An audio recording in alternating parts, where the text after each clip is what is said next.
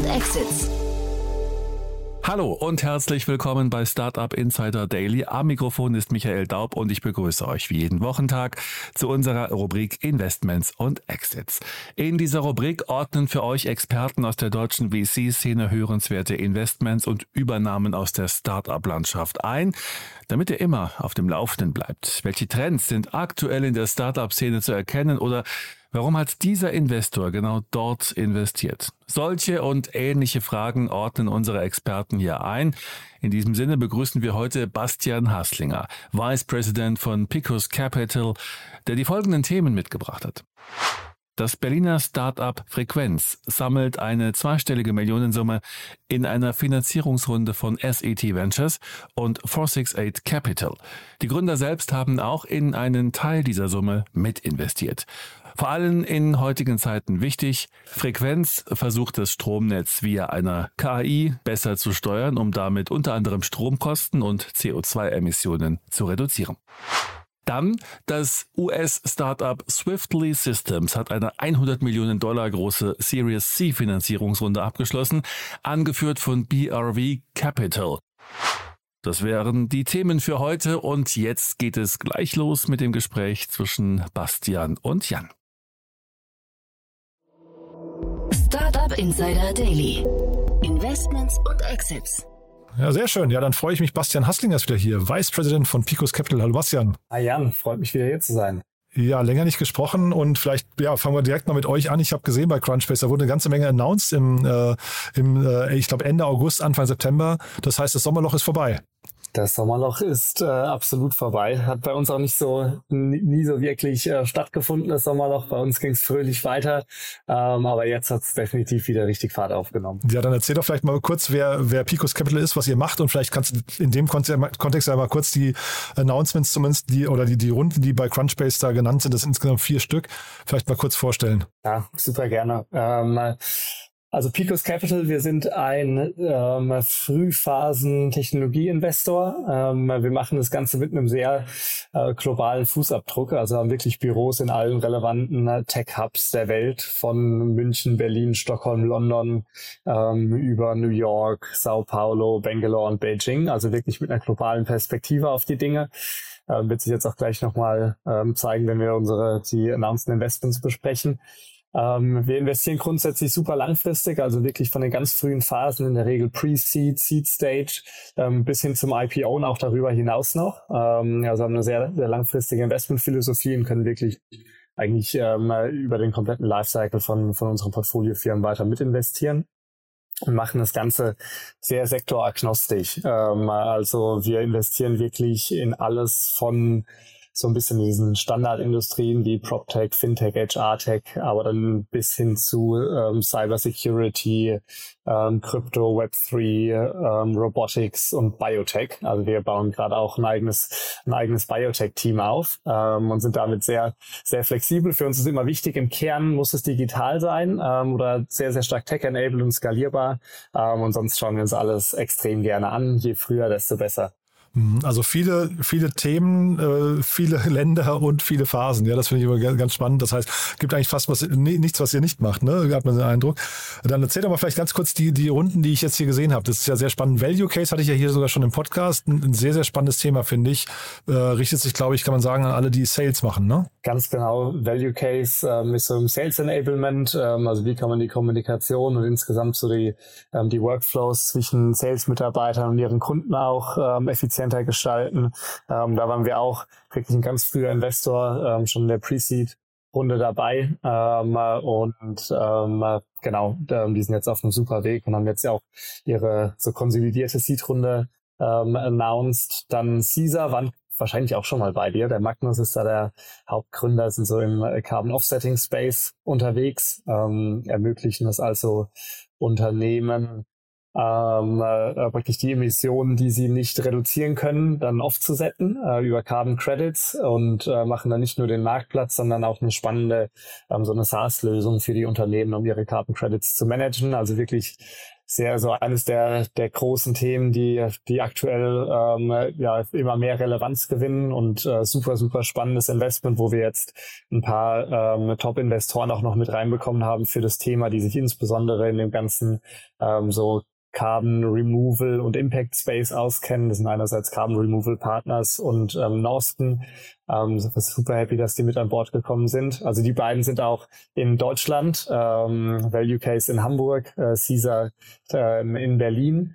Und dann haben wir zusätzlich noch, ähm, wurde eine Follow-up-Runde von Space AI ähm, announced. Ähm, das ist eins von unseren ähm, ja, ist eigentlich eine ganz spannende Cross-Section. Einerseits ähm, Crypto Web 3 und andererseits DevOps Tools. Also es geht so um, ähm, äh, um äh, AI und Machine Learning ähm, Lösungen für ähm, ja für für Web3 Applications.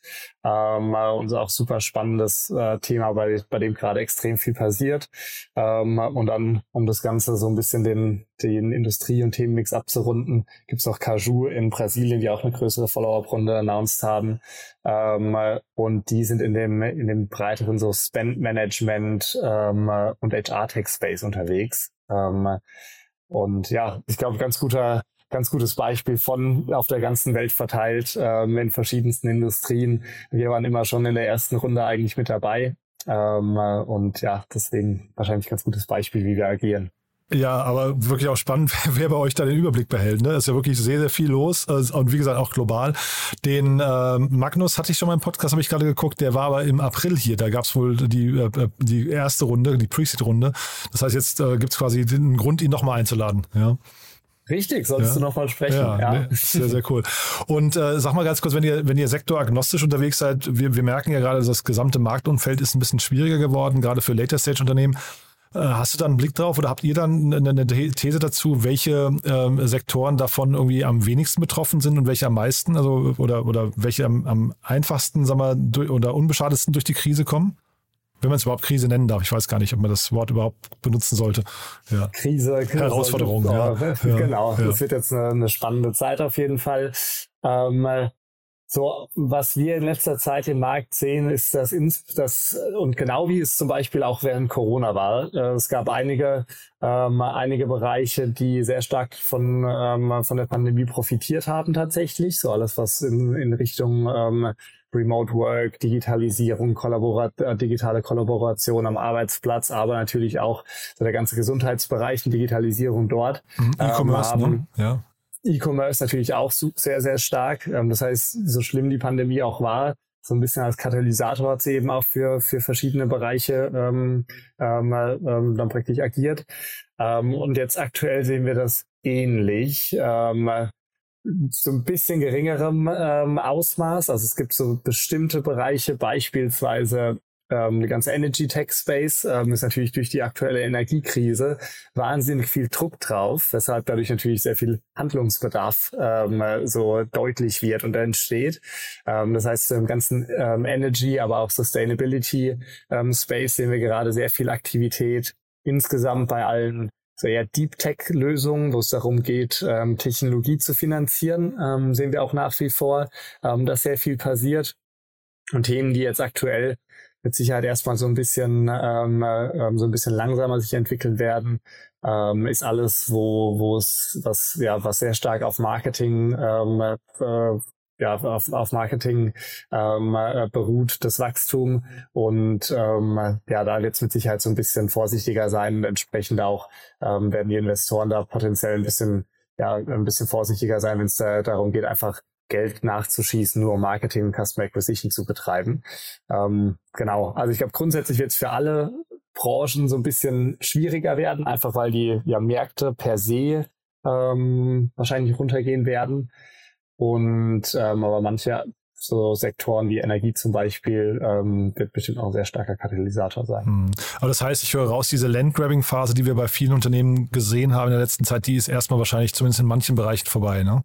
Ja, es wird sich zeigen. Also es könnte natürlich auch sein, dass genau solche Phasen, wo manche Unternehmen ins Straucheln kommen, dass sie von anderen genutzt werden, um so ein bisschen Konsolidierung zu, zu betreiben. Ist ja in einer gewissen Art und Weise auch ähm, Landgrabbing. Ähm, aber so dieses pure, ähm, basierend auf, ja, auf super starken Marketing und Growth Spend ähm, in neue Geografien ähm, oder Produktrichtungen reinzugehen, ähm, ist mit Sicherheit was, was wir weniger sehen werden in den nächsten Monaten. Das heißt, Google und Facebook und so weiter, die, die ganzen klassischen Marketingkanäle haben vielleicht sogar ein bisschen schlechte Karten gerade. Ne? Aber ich finde, wenn du jetzt gerade Energie angesprochen hast, mehrfach, das ist eigentlich eine super Brücke zum ersten Thema, was du mitgebracht hast. Denn, denn das Unternehmen heißt tatsächlich sogar von der, ich habe mal im, im Handelsregister geguckt, Frequenz äh, Energy as a Service GmbH. Und das sagt ja eigentlich schon alles, ne? Ganz genau. Ja, ähm, ist, glaube ich, so eins der Themen, die wirklich da ähm, optimal reinpassen. Ähm, ist auch noch so ein bisschen, ähm, ja, wir, wir wissen gar nicht genau, was da passiert ist. Es ging nur gestern oder die Tage durch die Medien, dass jetzt gerade wieder eine größere zweistellige oder eine zweistellige Millionensumme ähm, in das Unternehmen geflossen ist ähm, was ich mir sehr gut vorstellen kann in, äh, angesichts der aktuellen äh, Marktbedingungen und dem, ähm, ja, und dem positiven Trend in dem ganzen ähm, für, für das ganze ähm, Thema. Ähm, gegründet von ja, so zwei Veteranen aus, aus Berlin, die davor ähm, äh, Socio, ich hoffe, ich spreche es richtig aus, Sociomantik. Ähm, ja, Sociomantik, glaube ich, ne? Ich bin nicht ganz sicher, ja. Mhm. Genau. Ja. Ähm, und das ja für, für mehrere ähm, 100 Millionen auch verkauft haben ähm, und sich dann eben anschließend an das, an das Thema Frequenz gemacht, äh, gemacht haben, was jetzt eben aufbauen. Ähm, ein sehr, sehr spannendes Thema, wie gesagt, einerseits aufgrund der Makrolage, also die aktuelle Energiekrise ähm, und der, der Druck auf den gesamten Energiemarkt sorgt eben dafür, ähm, dass man hier in Deutschland auch darüber nachdenkt, naja, wie wird sich die, Energiemarkt und die, Industrie, äh, die Energieindustrie denn in der Zukunft entwickeln ähm, und wie sollte sie sich auch entwickeln. Und die Entwicklung ist eben ganz stark ähm, in Richtung eines ähm, dezentralen Energiemarktes. Ähm, also während früher es eine geringe Anzahl an Kohlekraftwerken und Atomkraftwerken gab, die eben die gesamte Bevölkerung ähm, und alle eben Unternehmen, die hier aktiv sind, beliefert haben, ähm, ist es mittlerweile anders, dass eigentlich jeder Konsument auch zum Produzent wird und damit dieser ganze Energiemarkt deutlich dezentraler gestaltet ist ähm, oder wird. Und ähm, Frequenz ist eben ähm, genau ähm, so in diesem äh, Trendbereich unterwegs und ermöglicht es ähm, insbesondere Unternehmen ähm, vom Konsument auch zum Produzent zu werden ähm, und stellt da so eine eigentlich so eine vollumfängliche ähm, Lösung ähm, für, für den Stromkonsum und Strombeschaffung von, von Unternehmen äh, zur Verfügung. Mhm. Und es sind halt irgendwie alle Buzzwords drin, die, glaube ich, gerade total angesagt sind. Wo man, man wünscht diesen Unternehmen, glaube ich, auch erstmal, dass sie erfolgreich sind, ne? aber irgendwie ein intelligentes Microgrid mit auf Basis von künstlicher Intelligenz äh, zur Reduktion von Stromkosten, Strombeschaffungskosten und CO2-Emissionen. Also ein großer Bogen, glaube ich, der, der wahrscheinlich auf sehr positives Echo stöß, äh, stoßen wird, ne? Genau, also wir kennen, also wir sind den ganzen Space natürlich auch super aktiv. Ähm, ja durch unsere Investments in Unternehmen wie beispielsweise Enpal, wo wir, wo wir ähm, auch der erste Investor waren, ähm, äh, Unternehmen wie Solarize hier in Berlin, ähm, also beide sehr, sehr stark im, auch in diesem dezentralen Energiemarkt unterwegs. Und tatsächlich kann man so eine gewisse Parallele ziehen zwischen dem, was Frequenz macht und was NPAL macht. Ähm, Fre Frequenz hat tatsächlich auch so diesen ähm, Full-Stack-Ansatz von wir stellen einerseits oder helfen in der in der Planung ähm, und in der ähm, ja, Bereitstellung der Assets, ähm, also Assets in dem Falle Batterien, ähm, Solaranlagen, Wärmepumpen, Charge Points, bieten dann auch eine Softwarelösung an, um eben ähm, die Steuerung ähm, der verschiedenen Systeme und Assets zu ermöglichen, auch basierend auf aktuellen Marktinformationen. Und was ähm, Frequenz on top noch macht, ist, die, die bieten auch an, selbst zum Stromanbieter zu werden. Also dass Frequenz wirklich der Stromanbieter für die Unternehmen dann wird und darum herum ähm, eben auch dann die Assets ähm, mit ihrer Softwarelösung betreiben. Und ähm, NPAL hat zumindest äh, in gewisser Hinsicht eine, eine, Ähnlichkeit damit, dass sie eben auch die Assets zur Verfügung stellen. Ähm, die Assets, die gehören ja dann auch wirklich NPAL, dass sie eben auch diese ähm, Energiemanagementsysteme zur Verfügung stellen. Und die Vision letztendlich von NPAL ist natürlich wirklich zur dezentralen ähm, Utility Company zu werden, ähm, wo man eben auch den, den Strom, der, ähm, der produziert wird, dass man ihn an andere Member von der Empire Community dann auch weiterverkaufen kann. Und es geht schon im, im weitesten Sinne in die Richtung, was äh, Frequenz hier ähm, skizziert. und ist insbesondere ähm, jetzt natürlich eine ganz andere Kundengruppe mit Fokus auf größere ähm, Industrie, Industriekunden, aber auch für die Industriekunden ein sehr, sehr spannender Use Case, einfach weil der, der Strompreis für Unternehmen setzt sich ja anders zusammen als der für, für Konsumenten. Da ist insbesondere diese, diese Komponente ähm, des Leistungspreises äh, bei, bei Großkunden sehr, sehr wichtig, ähm, wo man eben nicht nur, also man zahlt als Unternehmen nicht nur für den Strom, die für die Strommenge, die man eben verbraucht, die man abnimmt, sondern man zahlt, zahlt auch einen bestimmten Leistungspreis basierend auf der, der Lastspitze, die so ein Unternehmen hat. Ähm, und das kann extrem teuer werden ähm, für Unternehmen. Und ähm, da sind so Modelle, die das Ganze ähm, ja, so Peak Shaving nennt sich das, ermöglichen und damit die Lastspitze möglichst gering halten, ähm, ähm, bieten auch so einen direkten Mehrwert irgendwie für die Industrieunternehmen. Na, ich glaube, Enpal, also da habt ihr, das ist wahrscheinlich eines eurer besten Pferde im Stall, nehme ich an, ne? weil die haben es ja wirklich ganz, ganz großartig entwickelt. Ähm, ist auch, glaube ich, nichts gegen zu sagen, außer wenn ich vielleicht dann das Haar in der Suppe suchen sollte, würde ich sagen, im Vergleich jetzt zu Frequenz, ist natürlich Enpal extrem asset-heavy, ne? Genau, bei Frequenz bin ich mir tatsächlich nicht ganz sicher, ob sie die Assets selbst ähm, dann auch so. halten und betreiben. Ah, ich habe es als eine reine, reine Softwarelösung verstanden, ähm, aber das... Ich, ich bin mir nicht 100% sicher. Ähm, ich kenne das Unternehmen jetzt auch nicht direkt selbst, ähm, aber sie helfen zumindest mit den Assets. Ob sie sie selbst betreiben, kann ich jetzt nicht genau sagen. Bei Enpal, man kann das einerseits als ähm, ja als positiv, äh, als negativer äh, Gesichtspunkt sagen, andererseits natürlich als, auch als sehr positiv, dadurch, dass Enpal eben wirklich zur dezentralen Energiecompany wird. Äh, dadurch, dass ihnen die Assets auch gehören, ähm, haben sie natürlich eine ganz andere Flexibilität und ähm, so dieser voll integrierte Ansatz ist was, was wir tatsächlich ähm, so mehr und mehr auch sehen. Also es gibt Player in den USA, ähm, Tesseract haben vorletzte Woche, ähm, glaube ich, ihre 70 Millionen Pre-Seed-Runde announced. Okay. Ähm, eben auch sehr, sehr spannendes Thema und ähm, die bauen letztendlich auch ein voll, eine voll integrierte neue Utility Company auf und nutzen diese ähm, diesen großen, ja, den großen Betrag, den sie da geraced haben, eben auch, um eigenen Supply zu bauen. Das heißt, sie bauen eigene Windkraftwerke, eigene Solarkraftwerke, um ähm, da die volle Kontrolle zu haben. Deswegen, was einerseits so von einer Ge Geschäftsmodellbetrachtung natürlich erstmal so ein bisschen fraglich sein kann. Ja, Asset Heavy, ähm, hat aber auch wahnsinnig viele Vorteile, was so die Kontrolle über das Geschäftsmodell ähm, auch angeht. Hm. Ich dachte eher wegen der Geschwindigkeit, weil ich äh, hatte ähm, Enpa hier auch schon ein paar Mal im Podcast und man hat immer so das Gefühl, die skalieren zwar toll, aber natürlich noch irgendwie auf einer, also ich, ich betrachte es mal gesamtheits, ähm, gesamtgesellschaftlich äh, auf einer relativ kleinen äh, Flamme. Ne? Das war so mein, äh, also das, was ich so ein bisschen nachteilig finde, weil bis die dann tatsächlich einen signifikanten äh, Teil der Lösung darstellen, vergehen halt noch 10, 20 Jahre. Das war so eher mein, mein Gedanke dabei. Aus eurer Sicht, wie gesagt, äh, komplett Haken Haken dran. Also ist ein ganz toller Investorencase, glaube ich. Ja. Ja, und ist natürlich ähm, so outside in 100 Prozent, verstehe ich total deine Perspektive.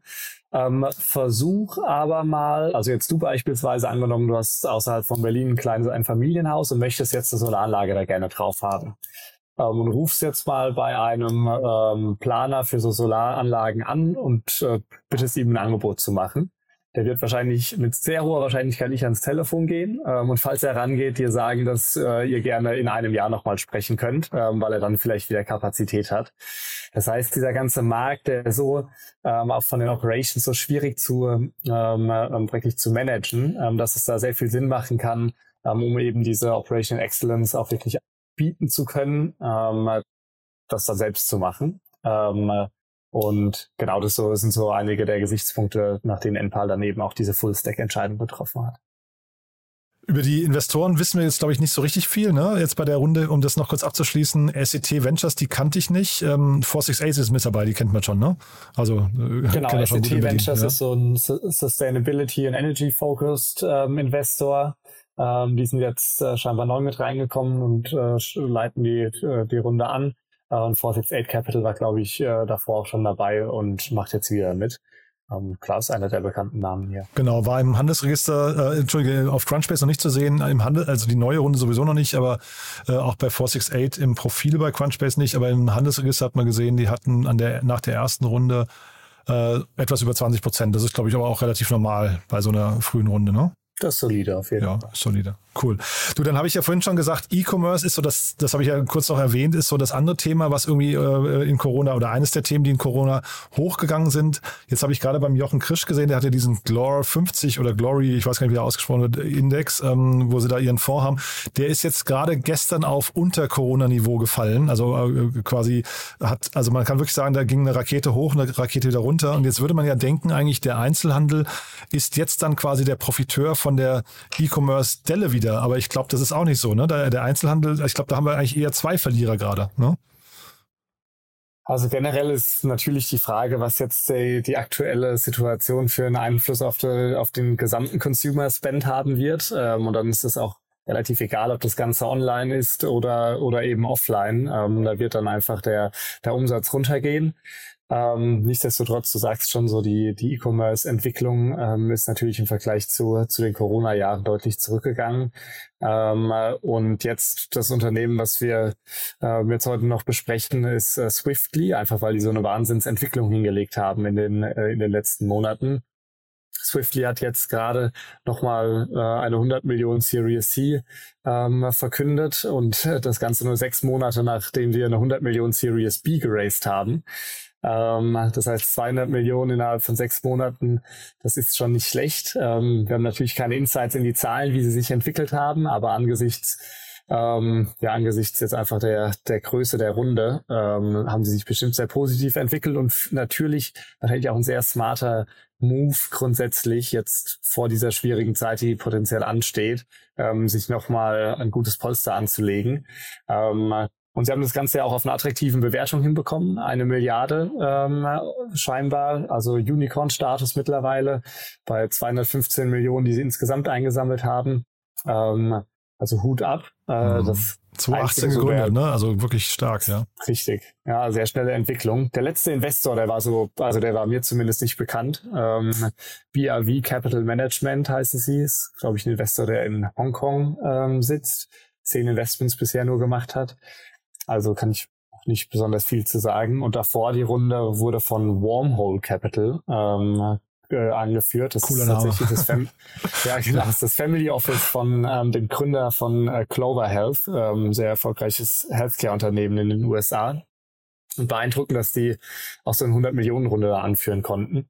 Ähm, aber genau, deswegen so von der von der äh, Finanzierungsrunden jetzt in letzter Zeit äh, hat Swiftly da definitiv eine spannende Entwicklung hingelegt und Unicorn-Status erreicht. Ähm, und das Modell ist eben auch ein ganz spannendes. Äh, du hast schon angesprochen, im so breiteren E-Commerce-Bereich ähm, oder um den breiteren E-Commerce-Bereich geht es.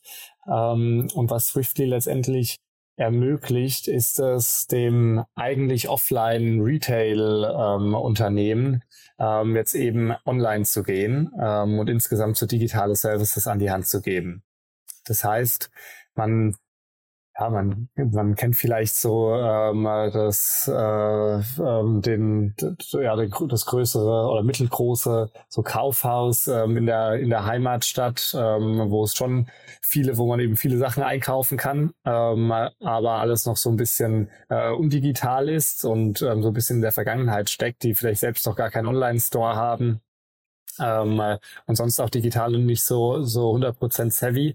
Und ähm, Swiftly ermöglicht es letztendlich so diesen ähm, diesen Offline äh, ähm, einerseits ähm, ja, eine digitale Kundenplattform zu, bild zu bilden, die sowohl ähm, ja den gesamten Pro äh, Produktkatalog auch abbildet, aber bauen dann daher drumherum noch super spannende zusätzliche ähm, Tools, wie beispielsweise Loyalty-Programme. Ähm, also wie, dass man so Kundenkarten digital ausgeben kann äh, und Statuspunkte sammeln. Ähm, dann natürlich ein Online-Shop, wie gesagt, mit Integration in den Produktkatalog. Ähm, man kann dann ähm, sehen, welche Liefer- oder Pickup-Optionen ähm, der Shop anbietet, ähm, irgendwelche Promotions und Sales-Programme darüber auch machen. Und insgesamt, dadurch, dass man die Kunden dann nicht mehr nur analog im Geschäft hat, äh, natürlich deutlich spannendere Daten über diese Kunden auch sammeln, also Analytics äh, laufen lassen und ähm, darauf basierend dann eben auch so personalisierte Produktvorschläge, personalisierter Content ähm, und so weiter vorschlagen. Und ist wirklich so die, also es wirkt so wie der ähm, ähm, ja, so Digitalisierungshelfer, für die vorher analogen ähm, äh, ja, Retail-Unternehmen. Hm. Ja, es gibt so Unternehmen wie Anchor Store, ne, ähm, weiß nicht, ob du die ein bisschen kennst, oder Fair.com, das sind ja auch so sehr stark gewachsene Unternehmen. Und dann habe ich aber irgendwie auch gedacht an den Stefan Schambach mit äh, New Store, der ja irgendwie so zumindest im Online-Offline-Bereich da dieses hybride Modell sehr, sehr stark verfolgt. Also in der Ecke turnen schon, glaube ich, ein paar rum, aber zeitgleich ist das Unternehmen hier ja scheinbar, also Swiftly scheinbar auf einem sehr, sehr guten Weg und hat wahrscheinlich da irgendwie nochmal ein weiß nicht, einen Engel gefunden, der, der sie nochmal abhebt ne, von den anderen. Ja, und ich meine, Anchor Store und ähm, Fair.com, die sind natürlich B2B, äh, im B2B-Bereich unterwegs. Ne? Das sind B2B Marketplaces, ähm, was natürlich auch mal so ein bisschen was anderes ist, weil Swiftly ja eher so eine B2B2C-Lösung ist. Swiftly letzt, verkauft letztendlich an, an Retail-Unternehmen und die wiederum kriegen damit ihre, ähm, ihre Retail-Customers dann auf eine digitale Plattform. Ähm, und ja, ist eigentlich ganz spannend, dass man, dass man praktisch dann, wenn man zu seinem lokalen Ein Einkaufsgeschäft geht, dann auch so eine digitale Einkaufsliste machen kann, ähm, eben Transparenz über Lieferoptionen, spe spezielle Offers irgendwie über die App. Ähm, ist, glaube ich, eine ganz spannende Entwicklung, die, ähm, die Swiftly da ähm, den, den Offline-Unternehmen ermöglicht. Hm. Ja, weil ich sag mal so, als reiner äh, Digitalmensch kommt man schon so ein bisschen ins Grübeln, warum man oder, oder wo eigentlich die Zukunft des Einzelhandels liegt. Ne? Dieser kleinen Läden, die werden es ja jetzt, nicht, also egal wie, wie sehr man sie unterstützt, die werden es ja nicht einfacher haben in der Zukunft. Und äh, die Frage ist aber, welche Rolle können die spielen und was, was sind so die Grundvoraussetzungen, glaube ich, die man schaffen muss, um zumindest irgendwie mit der Nutzer-Experience im Web äh, dann irgendwie was mithalten zu können. Ne?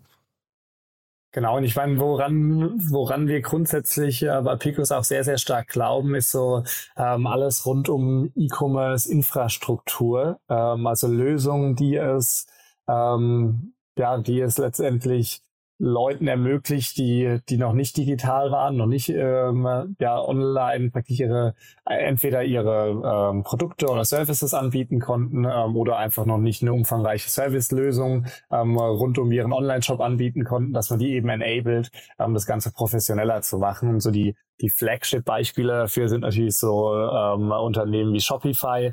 Ähm, ist letztendlich auch eine ähm, Infrastrukturlösung, um jedermann ähm, und jeder Frau es zu ermöglichen, innerhalb weniger Minuten eigentlich einen Online-Store zu launchen. Ähm, und so in diesem breiteren ähm, Kontext würde ich jetzt auch Swiftly einordnen. Also so wirklich ähm, Enablement-Lösung, um einerseits online zu gehen mit dem Produktkatalog, aber andererseits auch so digitale ähm, äh, Zusatzservices anbieten zu können, ähm, um eine bessere Kundenexperience ähm, und damit dann auch den eigenen, den eigenen Umsatz entsprechend natürlich ähm, zu verbessern. Hm. Oder vielleicht zum Abschluss, wenn wir schon gerade darüber sprechen, woran ihr so glaubt, äh, woran glaubt ihr denn noch, was ihr noch nicht im Portfolio habt? Wer darf sich denn bei euch melden mit einer neuen Idee, wo du sagst, da warten wir noch drauf, die haben wir noch nicht? Also grundsätzlich sind wir tatsächlich ähm, sehr, sehr offen für alle Themen. Ähm, wie gesagt, es gibt so ein paar Themen, die natürlich gerade sehr, sehr viel Rückenwind ha äh, haben. Also wir verbringen gerade sehr viel Zeit ähm, in der breiteren also Energy Tech, ähm, in das, äh, in, in Energy Tech Markt. Wir verbringen auch weiterhin sehr viel Zeit äh, in Sustainability Tech, sehen viel Potenzial in Healthcare nach wie vor, verbringen aber auch ähm, super viel Zeit in, in Themen wie, wie Robotics oder DevOps. Ähm, also deswegen für uns wirklich schwer zu sagen. Wir sehen, glaube ich, überall noch sehr, sehr viel Potenzial und freuen uns immer von, ähm, ja, von neuen Gründerteams zu hören, die jetzt gerade dabei sind, was zu starten. Cool. Bastian, du, da hat mir es großen Spaß gemacht. Haben wir irgendwas Wichtiges vergessen? Es waren ja jetzt insgesamt mit euren Portfoliounternehmen sechs Themen, ja. Haben wir irgendwas Wichtiges vergessen? Ich glaube, wir haben alles, ähm, alles besprochen. Und man erreicht euch am besten entweder über eure Webseite wahrscheinlich oder dich auf LinkedIn, ne? Oder wie, was, was ist der beste Kanal? Ganz genau über unsere Website. Ähm, da haben wir irgendwo auch E-Mail, unsere E-Mail-Adressen stehen, über die man uns erreicht. Ähm, sonst kann man mich jederzeit über, über LinkedIn oder Twitter oder sonst wo anpingen. Also wir freuen uns definitiv ähm, von allen ähm, neuen Gründerteams zu hören. Sehr cool. Und ich freue mich aufs nächste Mal, Bastian. Danke, dass du da warst. Vielen Dank, Jan. Mach's gut.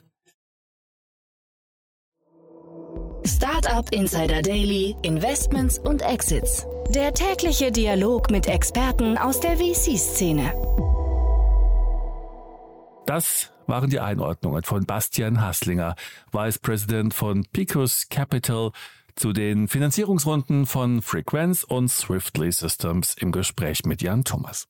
Das war's fürs Erste. Mit Investments und Exits. Vielleicht schaltet ihr noch später in unserer Mittagsausgabe ein, wo wir Lucille Bonnet, Managing Director von Alantra, anlässlich des Closings des Klima Energy Transitions Fonds in Höhe des Hardcaps von 210 Millionen Euro zu uns eingeladen haben. Wenn nicht, hören wir uns hoffentlich morgen in der nächsten Ausgabe wieder. Am Mikrofon war Michael Daub. Ich verabschiede mich. Bis dahin.